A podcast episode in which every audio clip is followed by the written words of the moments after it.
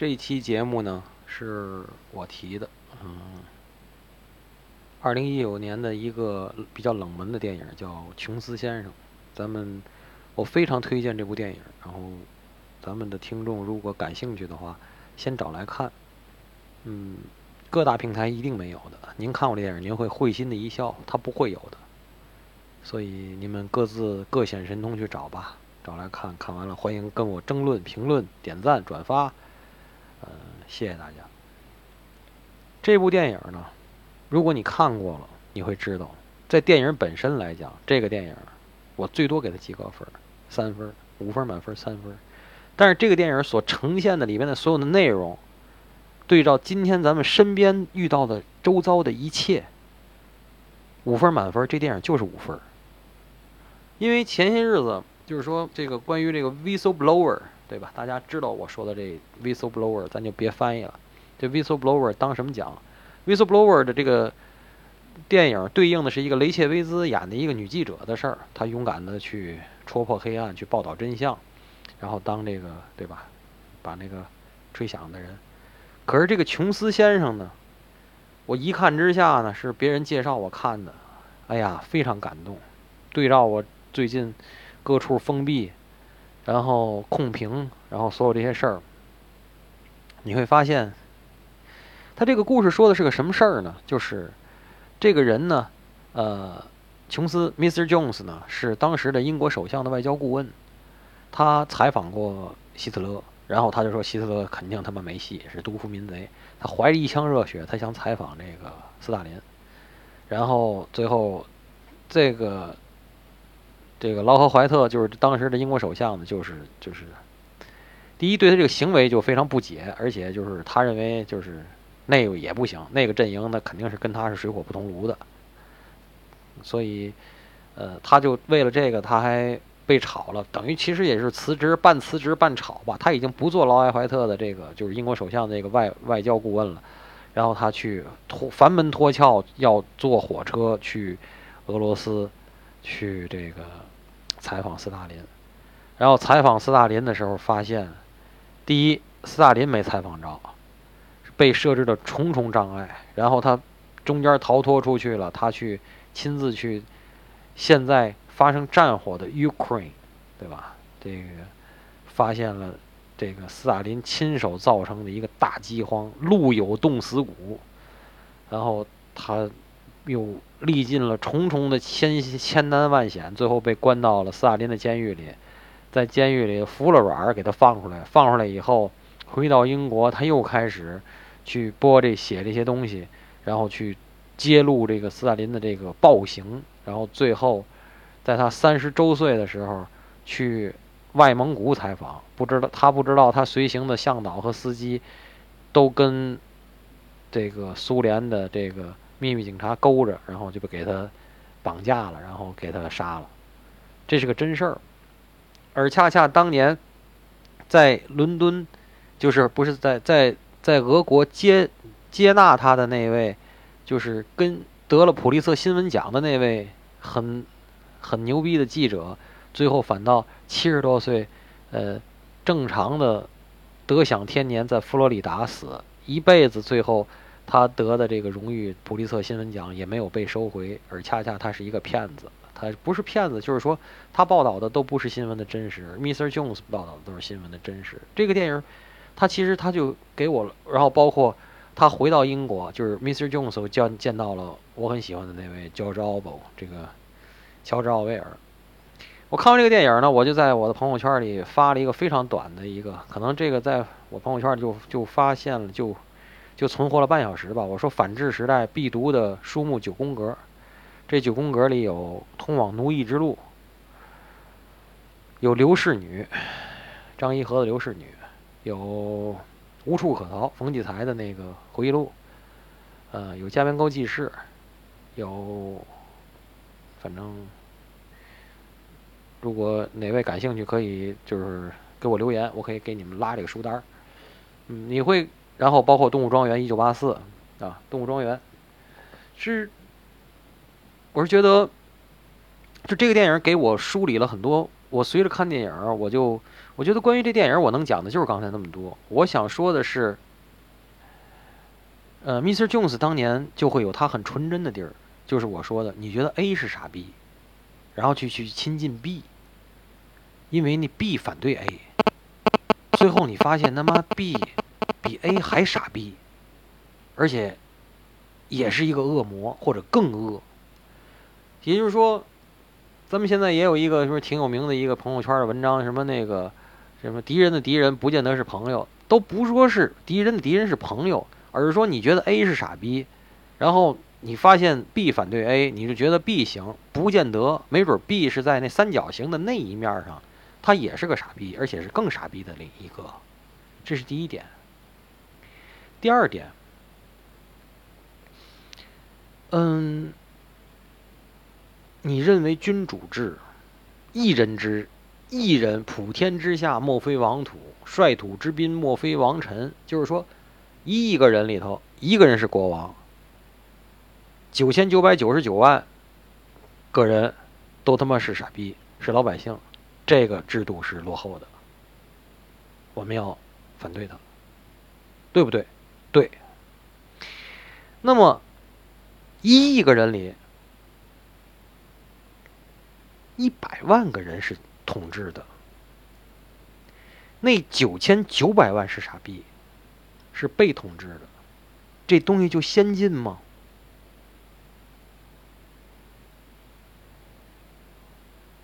这个电影其中有一句台词儿，我给他记下来。他说什么呢？在那里，同志是一切的答案，人是我们唯一的敌人。消灭了人，就没有了饥饿、压迫。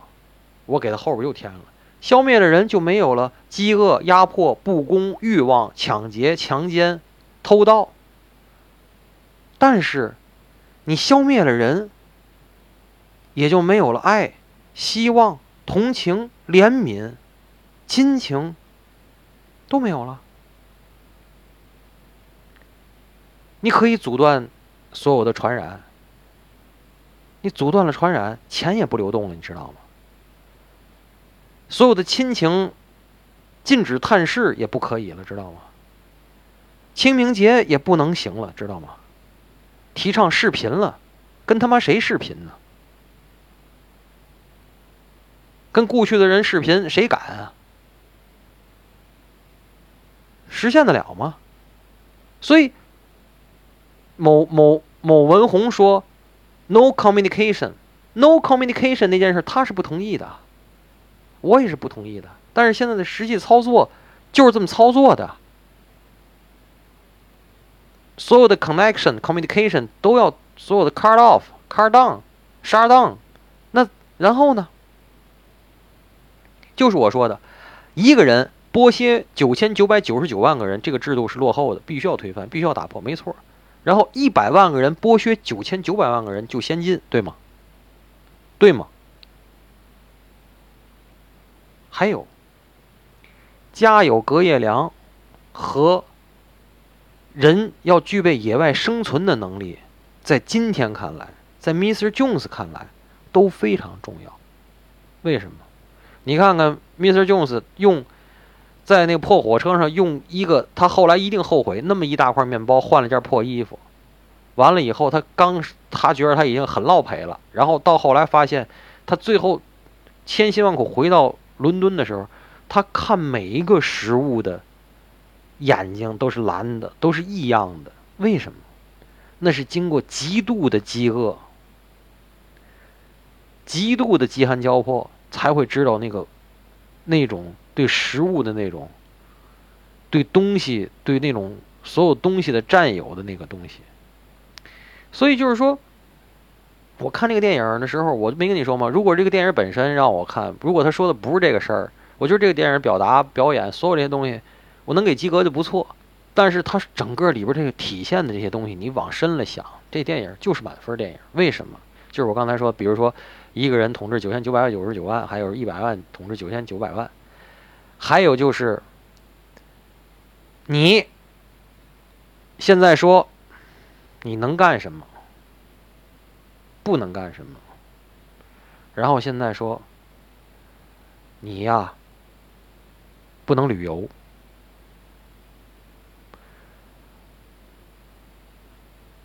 不能访友，为了什么什么什么什么，非必要。不什么什么什么什么，然后不能旅游，不要出去看看。那个上海什么疾控中心的精神病说那个什么那个不要什么放飞自己的心灵。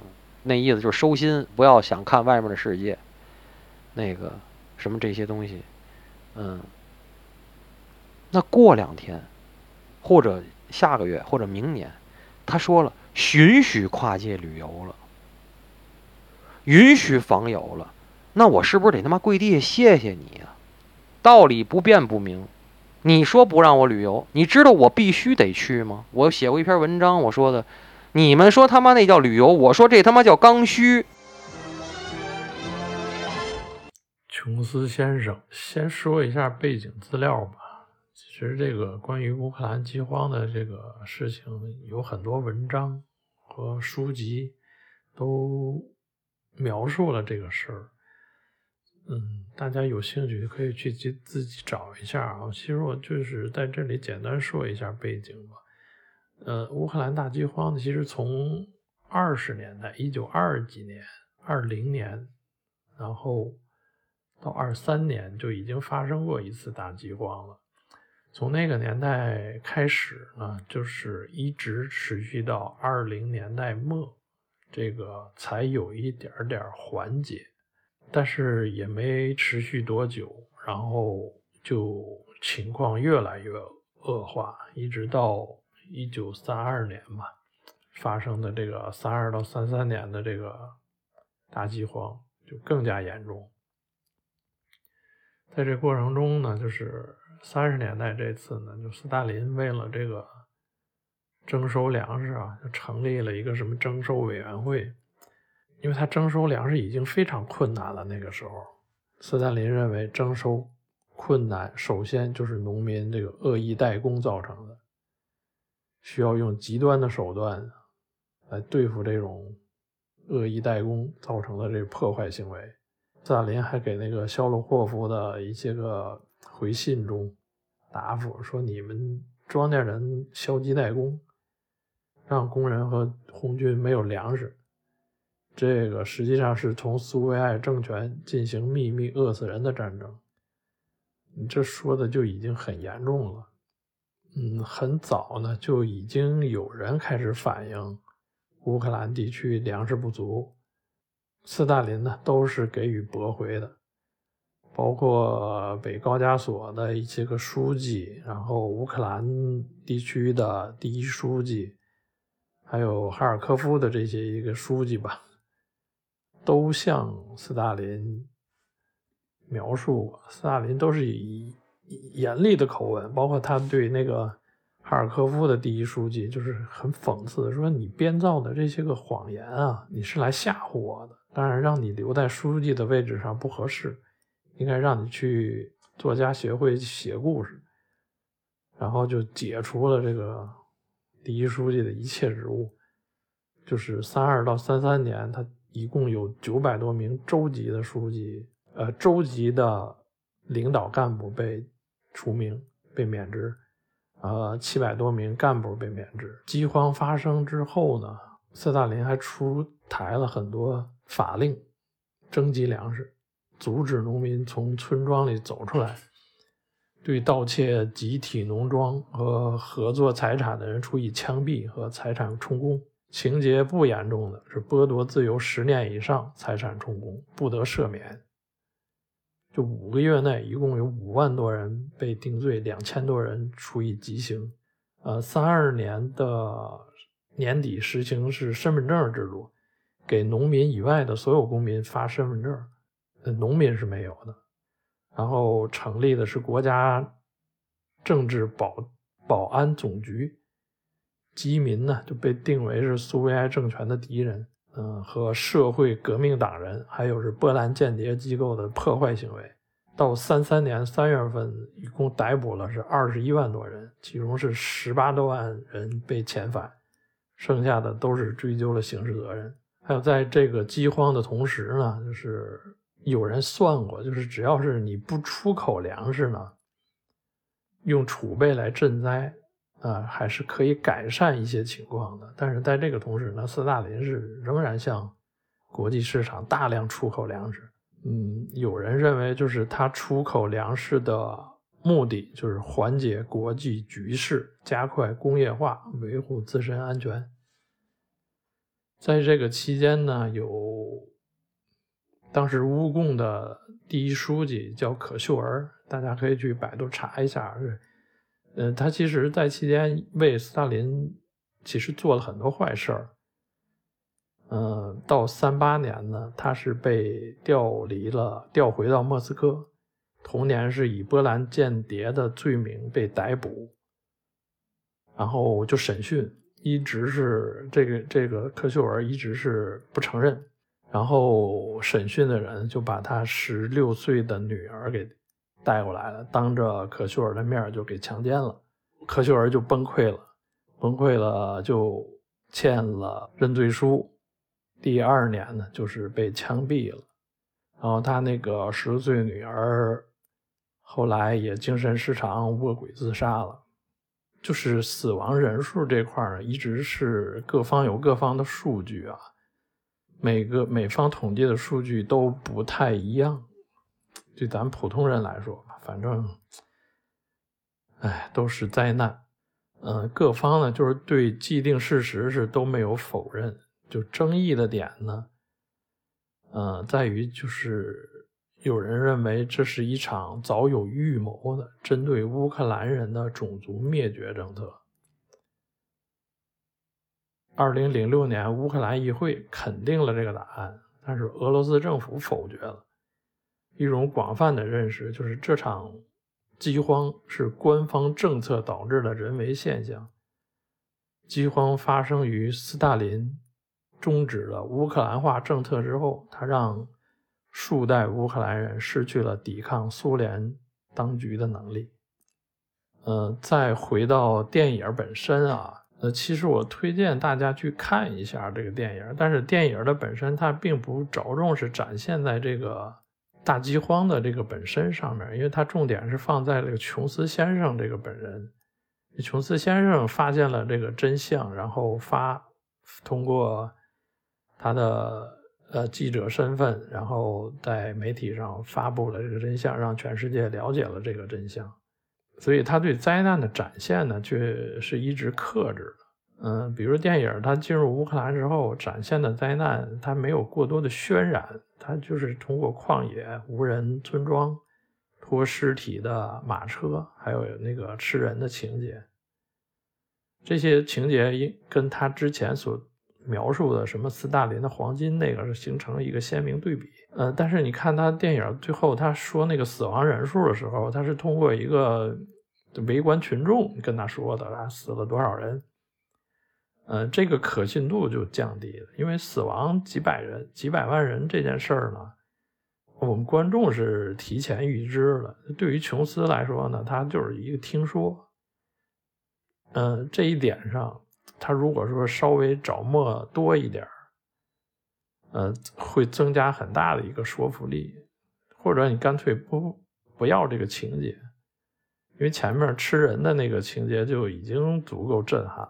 所以就是说，他设置了一个前提是大家对大饥荒这事儿是公认的，所以也没有过多的展示。呃，最后。再说一个，就是一直穿插在影片中的，就是乔治·奥威尔的《动物庄园》电影里呢。琼斯先生和奥威尔还有一次会面。奥威尔在四十年代吧，其实到了就是到了四十年代，乌克兰又发生过一次大饥荒，就是前前后后一共三次大饥荒。呃，奥威尔应该是受到这个影响，在在那个时候写出了《动物庄园》。其实影片的意图也是在这里，因为是琼斯发现了真相，而《动物庄园》所描述的寓言故事，解释了你身边的现实。杜甫说：“朱门酒肉臭，路有冻死骨。荣枯咫尺意，惆怅难再述。”白居易说：“食饱心自若，酒酣气亦振。是岁江南汉，衢州人识人。”琼斯说：“苏联存在的剥削制度和西方一样，唯一不同的是，它更糟糕，糟糕到难以想象，没有希望。”琼斯呢，就是今天我们要聊的电影《琼斯先生》的主人公。电影讲述的是。曾经采访过希特勒的被解职的劳合乔治的外交顾问加里斯·琼斯，希望能到莫斯科采访斯大林，因为他对苏联模式有诸多的不解之处。他不能理解苏联如何能在比西方落后的情况下完成那些宣传出来的建设成就。斯大林他终究没有见到，但目睹了乌克兰大饥荒之后。他以生命为代价揭露了这场人间惨剧。琼斯先生这部电影应该也是我们的一个听友点播的。嗯，这里边正好也涉及了乌克兰，时下也是乌克兰是我们谈论的一个焦点。我呢，其实从我个人角度，不希望这是我们蹭热点的一个片子，只不过是他确实提到了乌克兰，这又是我们当前的一个关注点。嗯，重点还是我们回到这个电影。嗯，推荐大家看这部片子，但是呢，我并不想再去聊这片子里边的一些细节。嗯，我想通过聊几个关键词来把这个片子谈一些我的观点。我罗列了一下，关键词是奇迹、饥荒、真相、想象、声音、记者。那我们就一个一个来看。首先，第一个关键词“奇迹”。我想问各位：你们相信奇迹吗？我很奇怪啊，很多人自己没有能力创造奇迹，却愿意愿意相信别人告诉他们的奇迹。这个奇迹里边，它那种逻辑合理性，就是不逻辑合理性那种被打破不存在的地方，人们就不怀疑了。我常常对此感到不解，比如说在电影里边，数字中的克里姆林宫，它都已经破产了，而苏联却有大把的钱搞经济建设。这个奇迹，从西方，包括那些个左派们，他们都愿意相信苏联的这种共产主义的乌托邦乌托邦神话，它真的是成功的，而没有人去真的去质疑。这里边可能是有一些个，嗯，政治上的利益的交换，但是他们为了政治利益，就一块的去宣传这个奇迹。那我想，奇迹意味着它是一个不合理的因果关系，不合理的那部分内容就是因果关系中缺失的那环，还原这部分内容就能把奇迹打回原形。这一环之所以被隐蔽，就是因为它不可告人。而不可告人的东西，通常绝非出于高尚，而是由于肮脏和龌龊。那还有一种可能，奇迹本身就是假的。所谓奇迹，它其实并没有任何相对应的呈现，就是奇迹只是存在于一个口头的表述当中，它没有实际的对应物，这也是一种。可是说来说去，这个世界有奇迹吗？那相信奇迹的那些人，你们为什么相信呢？这是我想讨论的第一个关键词：奇迹。第二个关键词：饥荒。电影里边讲的呢是乌克兰大饥荒。乌克兰大饥荒，也就是乌克兰把他们的粮食都运到了莫斯科，所以当地就是饿殍遍野。对于这个饥荒本身感兴趣的人，自己去看历史。那么我想讲的是，在饥饿面前没有尊严，而面对饥饿，我们有太多的历史一次一次的去重复，相关的文学作品、历史读物也有很多，能够公开的看到的，比如咱们这儿有像刘震云的《一九四二》，也拍成电影了，张正龙的《雪白雪红》里边写到东北的那次围城。这书当然现在是应该是已经被禁了，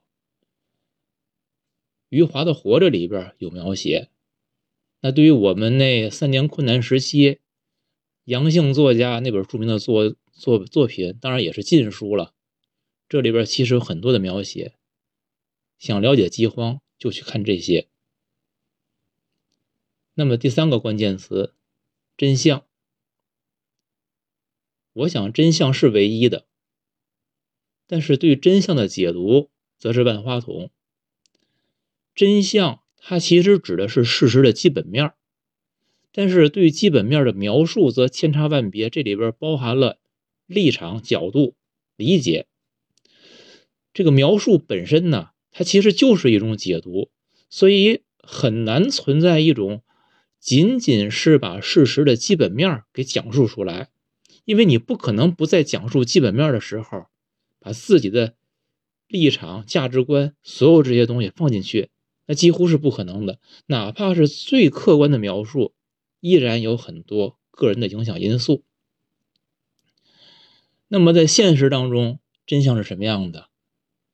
真相是我们所看到的所有东西，都是在信息不对称的条件下，以有限的信息来拼凑。是一个盲人摸象的过程。那么，电影的主人公琼斯，他到苏联，他试图获得的真相，其实我们来看，仍然是他从他个人的角度去探索，包括对于乌克兰大饥荒的认识，他的认为，人人命是最重要的，我们不能为了其他的利益而牺牲人民。而从很多政治家的角度，不管是从斯大林的，还是从劳合乔治的，他们都认为那些东西，就琼斯认为重要东西，也许跟更大的东西来比就不那么重要。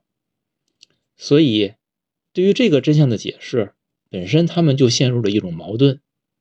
那么，我们如何探索真相？我们在以往的片子里边，嗯，也谈了很多的真相了。这个东西其实已经无需再谈。第四个关键词：想象。什么时候会存在想象？当你不满意当下的、眼前的这些东东西的时候，你就会去美化并且亲近那些遥远的、陌生的东西，这就是想象。对于苏联的想象。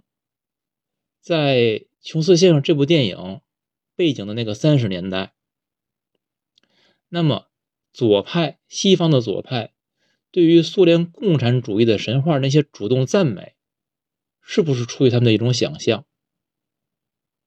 那么我们可以对比，你即使比如说从嗯中国的抗战结束到新中国建立这段时间，在政治上国民党的彻底失败和。中共的彻底成功，从民主党派到文化界，他们对于这种党派的选择、信仰的选择，他们是不是也是在以一种想象？就是你为什么会有这种想象？你是不是因为反对这个，所以拥护那个？还是你真的已经看清了一切？还有一些想象。它是因为一种有嗯是盲目的理想，又又有另外一种想象，是一种清醒的利益交换。清醒的利益交换那种，他们就不在乎对方你是天使还是米菲斯特，我只是为了交换。而前者那种盲目的理想，我又想说，这个盲目的东西，你的依据是什么？难道也只是因为你对？有当下的眼前的那些不满，然后你对那些个给你讲了一个美好故事、画了大饼的东西，你就去相信它吗？那就是你的理想吗？其实说到底，我们总是选择自己愿意相信的。你愿意相信的是什么？其实是在别人给你的那个东西，别人给你的就是你被动。被动的被过滤的基础之上，然后再叠加上你自己的一种主动过滤，就是被动过滤叠加主动过滤，那个东西出来的就是你愿意相信的。那么，我们如果想不靠想象，很重要的一个前提，你得有空杯心态吧。但是这个空杯心态它真的存在吗？谁能做到不带价值观去认识一件事儿？我们看什么东西，难道不都是先预制了一个想象，然后再去求证吗？那这个求证的过程，还是一种很纯然的求证吗？这个也是每个人在想每一个问题的时候要问自己的。我们无非都是戴着有色眼镜，在求证的过程当中，要么把原来的那个颜色涂得更深，要么就是不断的改变颜色。但是我相信一点，当你有一个想象的时候，你一定会对你想象这个东西，从接近它到了解它，那么从想象就一定会不断的接近于现实。接近于现实的时候，很当然这个现实也是要带引号的啊，是你看到的那部分，会把一些原来表面上包装的东西，包装纸会一层一层的撕掉。撕掉之后，你越来越接近于那个内核的时候，就即使我们不能完全看到那个真相，我们在接近那个内核的过程当中，你会看到越来越多的东西，越来越深刻的东西。不同的人就会做出不同的选择，因为你看到这个东西跟你最开始想象的可能已经不一样了。当然，也许一样，也许有偏差。不同的人会做出什么选择？电影里边的琼斯先生，他决定要对得起自己的良心。他认为需要把他看到的东西告诉大众。那么我们还可以看到一些例子，比如说，嗯，也是应该算中国人民老朋友，像费正清，他是很著名的汉学家。我们可以看到，在他死之前的很大的这一段时间，他其实就是在为中国革命的一种证明。但是我们要知道。他在自己临死前出的最后一本书的时候，因为他要出完那本书两天，他就去世了。他其实是把他整个一生所得到的很多结论都给推翻了。那么，也就是从你越来越了解、接近那个真正的内核的时候，你会看清一个人的良知起了多大的作用，还是你认为？物利益的交换是最重要。比如说电影里边的杜兰蒂，杜兰蒂绝对不属于那种左派对左派对共产主义的一种崇拜，然后去盲目的赞美。他是很清楚事实的，那他是一个共谋者，是和米菲斯特做利益交换的那个人。那么第五个关键词，声音。电影里边的琼斯先生，他从苏联回到英国。艰难的回到英国，他最终决定，他要不按照当初他跟苏联达成那个协议，就是美化苏联的呃建设，去否定大饥荒。他决定还是要揭露这个乌乌克兰的大饥荒。现实是什么？没有人相信他，他反而遭到唾弃。为什么会这样？因为没有人给他背书。西方。官方出于政治和经济的利益也会反对他，然后周围的人，所有的人的声音都跟他不一样。他是一个孤零零的，虽然他很独立，但是当你的声音与所有人都不一样的时候，你觉得大家会相信真理往往在少数人手中吗？其实并不会，大家是被舆论所裹挟的，没人相信的。但讽刺在于什么？当偶然的机会，他得到了报业大亨赫斯特的支持后，赫斯特在他自己的报纸上去发表了琼斯的文章。那么，琼斯所说的内容跟他之前说的没有任何区别。可是，乌克兰的大饥荒被广泛传播，并为世人接受，人们开始对琼斯的态度跟以前也不一样了。然后，大家也认为。真的存在大饥荒，那么这里有个问题：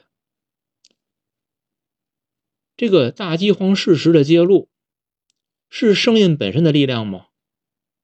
并不是，是声音背后的那个大喇叭，是发出声音的那个大喇叭。这个大喇叭，谁的喇叭最有权威？谁的喇叭功率最大？谁的喇叭最多覆盖的面最广？谁的声音就会被这个世界所接受？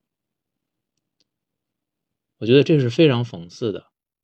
我们说什么并不重要，我们靠什么去传播我们的声音才重要。这是第五个关键词：声音。第六个关键词：记者。嗯，以前也许很多人会对记者这个职业是有一种仰视，或者是认为他们的这种。所从事的事业是很高尚的，但我想放在今天，恐怕没人会这么想了。记者很重要的一点，你要保持自己的职业操守和独立独立性，但现实是，独立性的窄门紧锁着，乞食的天梯畅通无阻。你在莫谈国事的前提下，新闻可以写可以看，还常常很有料。就像琼斯。他揭露乌克兰大饥荒，招致的都是嘲笑、讽刺。他最后只能回到家乡，还是有他的朋友帮忙，在这个媒体里边写写文化类的新闻。他只能做这种事儿。那么，你去真的去谈政治、谈国事的话，你能怎么谈？别拿自己当言官，别拿自己当谏议大夫。别真拿自己当未来的主人翁，要记住，自己是公仆的人民。没有更多的关键词了，但是呢，我想把之前谈过的那个真相的关键词再谈一遍。那我也把它做一个关键词，叫再谈真相。我们看历史是站在今天，大量的资料解密。那么事件的这个轮廓会渐渐的清晰。我们现在再来看琼斯先生这件事儿，九十年了，也近一百年了，我们基本可以得到一个结论：琼斯先生他是坚持真理、坚持正义，他代表了知识分子的良心。那是说，把时间拉到足够长。在档案没有被毁、没有被篡改的前提下，我们去审视历史。那么，如果我们就站在琼斯先生那个一九三零年代，我们来看这件事儿，我们和当时琼斯先生周围的那些个群众会有多大的区别？那些个主动蒙上双眼的，那些个被蒙上双眼的，他们看琼斯是什么样的一个人？琼斯就是一个妄人。琼斯的眼泪，琼斯的疯癫，他只会招来冷漠和嘲笑。我们想象一下，如果我们在那个年代，我们会怎么看？是不是也是一样？我们再想一个角度：如果琼斯报道的确实就是假新闻呢？那么民众对他的这种看法？他所遭到的讽刺和压迫，那是不是也是很正当的呢？是顺理成章的。这是一个。再换个角度，如果琼斯报道的，就是他报道的这个大饥荒，其实也是被别人利用、刻意安排的，或者只是他自己自以为的真相，难道他不就是一个妄人吗？所以还是问，真相在哪儿呢？问题的核心回到真相到底是什么？这个前面已经讨论过了。我说此题无解。从立足当下的这个角度，其实唯一的真相就是权威的背书。权威背书是最有效的一种方式。真相终归还是分分钟处于一种被操控的状态。我们看琼斯先生这部电影，就是。把它拉到一个近一百年的时间线，我们看乌克兰的这次大饥荒，我当时就会反映出很多历史的场景，我觉得这种重现一样。在欧洲，前有卡廷森林，在中国前有海兰炮和江东六十四屯，在现在有布查。布查的这个舆论现状呢，是不是很像当年的卡廷森林？双方的说法都不一样，到底哪个是真的？不知道。我想绝大多数人都是。会看两方面的人去说各种话，你相信谁？那你是选择你自己相信的就好了。但是我相信时间会揭开谜底，终究这些东西会揭锅的。可是不管谜底到底是什么，很多人死掉了，这一点是确定无疑的。我觉得你谈什么真相，你要谈谈死掉的这些人，谁为他们负责？啊，电影最后呢，字幕里边打的字，琼斯是在三十岁生日的前一天被杀。纽约时报那个得了普利策奖的杜兰蒂是一九五七年七十三岁去世的，他的那个普利策奖终究也没有被撤销。古人说：“死者长已矣，存者且偷生。”现代人说好人不长命，祸害活千年。我说，该死的活着。